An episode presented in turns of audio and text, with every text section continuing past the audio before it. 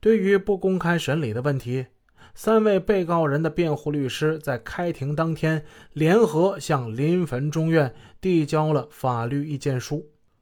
贵院决定对本案不公开审理，我们认为理由不足。按刑事诉讼法的规定，只有涉及国家机密和个人隐私的案件才属于不公开审理的范畴。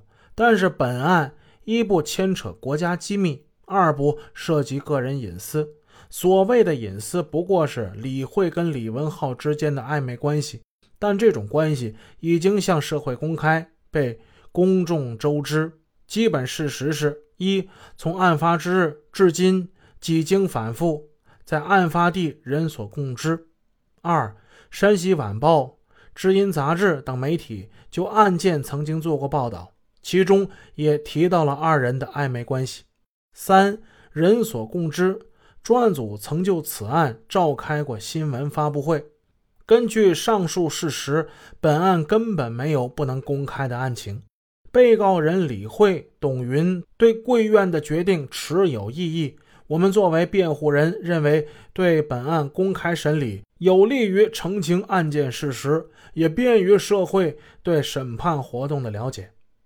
以上文字见于二零零六年十二月二十五日李慧、李文浩、董云的辩护律师致临汾中院的律师函。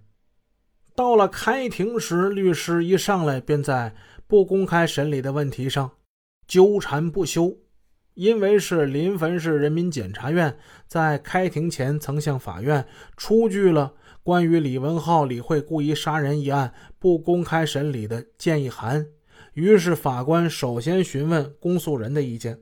公诉人答：本案就是因为李文浩给被告人李慧发的一条短信引发的，都属于个人隐私问题。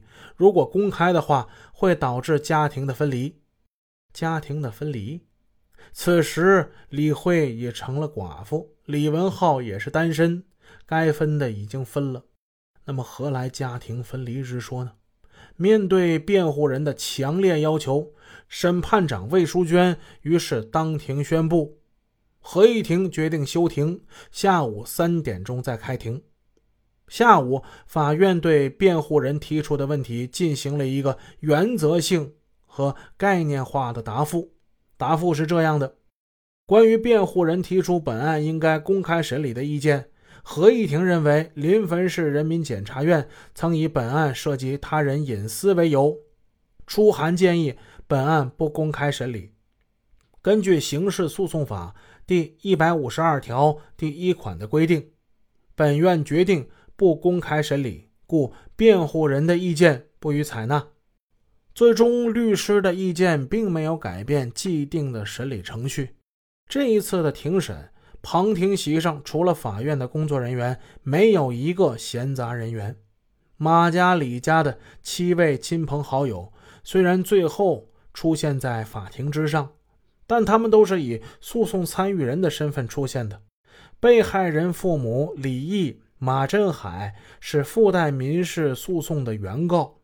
李毅的妹妹李淑义、李慧的姐姐李翠芳、李艳，以及李文浩的姐姐李艳萍、李文浩的大学同学徐玉波都是同一个身份，附带民事诉讼的代理人，而且被告人一方的代理手续都是当天开庭前临时办理的。原来开庭前，被告人的亲友。才被告知当天不是公开审理。他们在跟法警的争吵之中，发现李毅、马振海还有李毅的妹妹进入了法庭。他们就说：“他们家的人怎么就能进去旁听呢？”法院当面的答复是：“人家是刑事附带民事诉讼的原告和代理人，不是旁听人员。被告这方才如梦方醒。”他们有民事诉讼的代理人，我们也要推选代理人。结果经过交涉，警方又临时增加了被告人一方的四个民事诉讼的代理人参与庭审。董云一家连父母一共去了六个人，由于他们连民事赔偿的问题也不涉及，所以进去旁听更是没门。开庭的头两天，董家人就一直。在法院外边就一直等候着法庭的消息。